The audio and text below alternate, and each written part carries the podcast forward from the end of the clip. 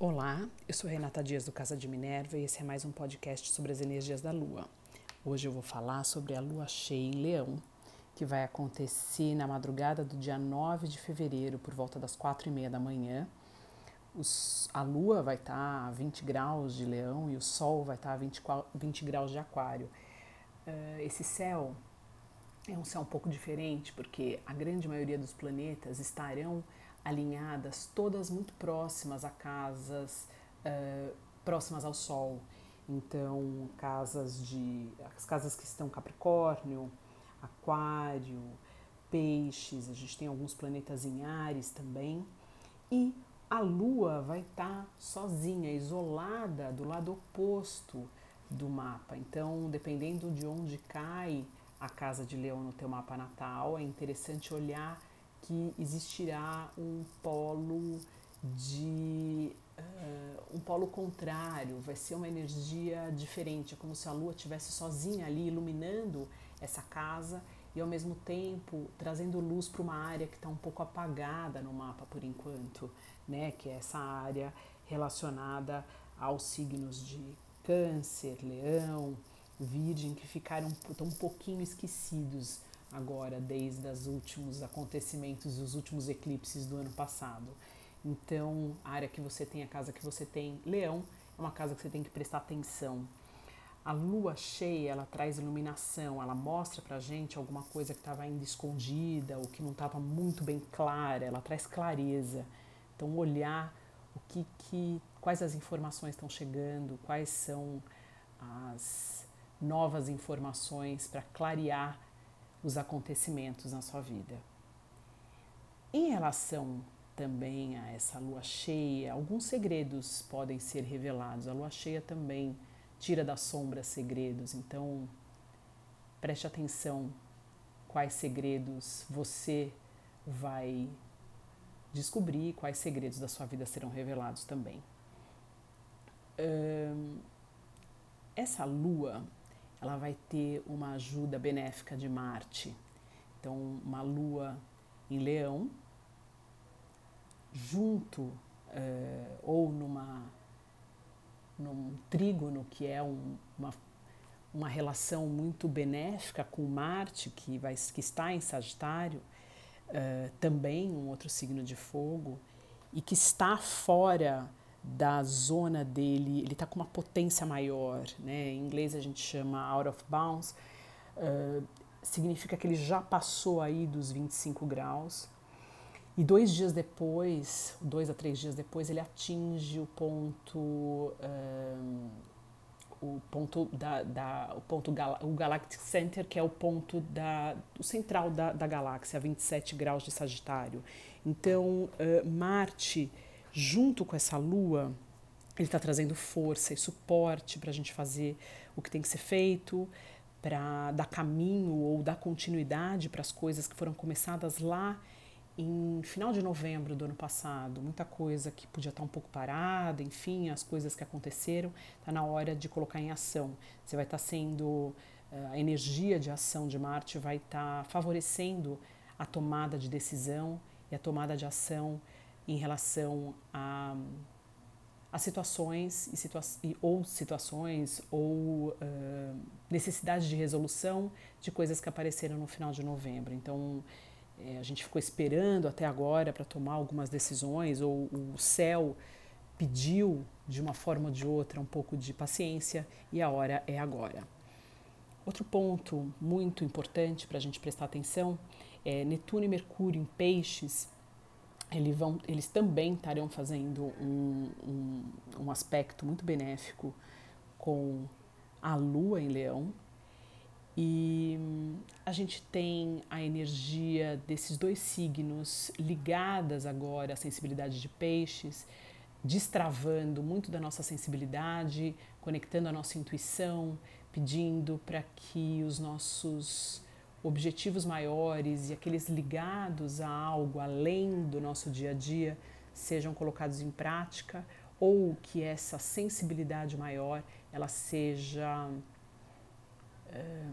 ela, ela precise estar no dia a dia para que a gente tome decisões ou que faça as coisas de uma forma mais agradável e mais assertiva. Então, usar aí a intuição pra, na tomada de decisão.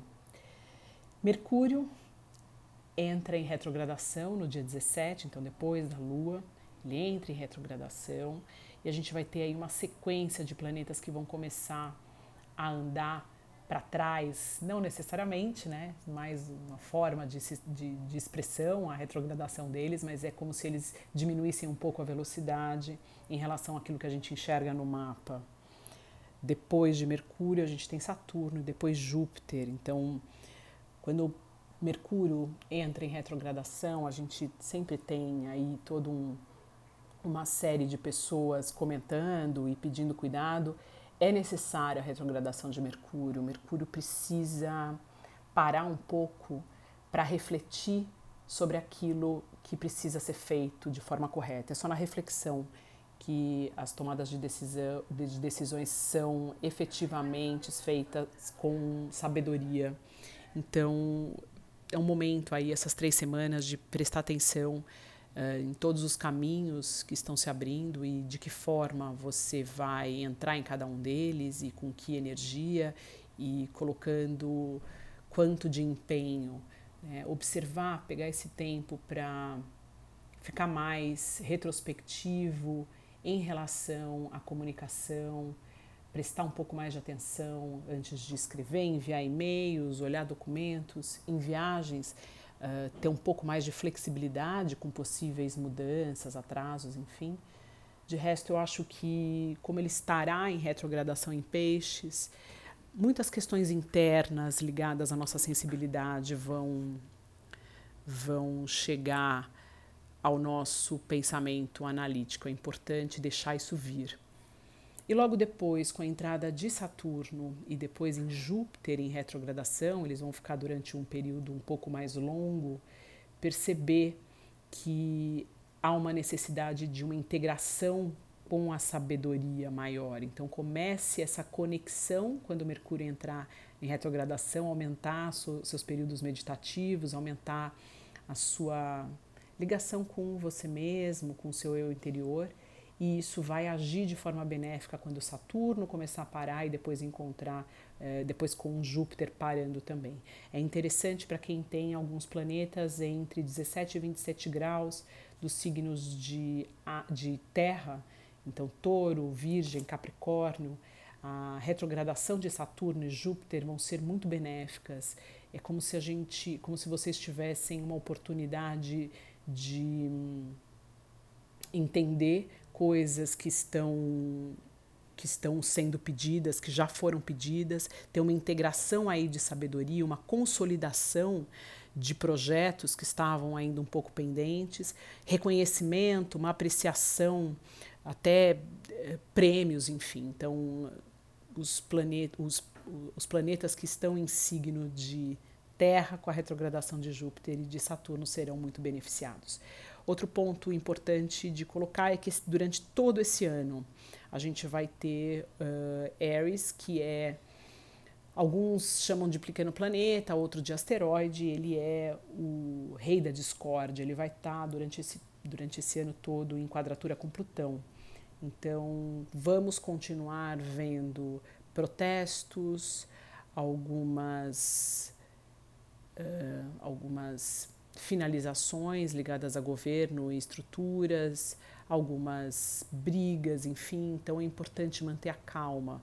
É, sempre que algo irritar ou que tem uma situação um pouco mais desafiante, para, pensa antes e toma a decisão ou, ou a comunique a decisão de forma mais serena, menos incisiva. Isso vai ajudar a evitar brigas desnecessárias.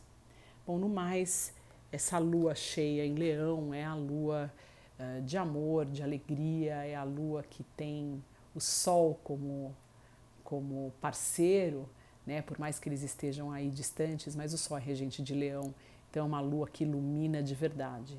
Então aproveite esse período para colocar luz naquilo que estava escondido e colocar para fora esse, essa sensibilidade toda que pode ter sido guardada por um tempo sem ou um tempo que ela precisava estar escondidinha para estar sendo gerada e gerida, digerida também. Então, coloca para fora. Eu deixo vocês por aqui e até o próximo podcast.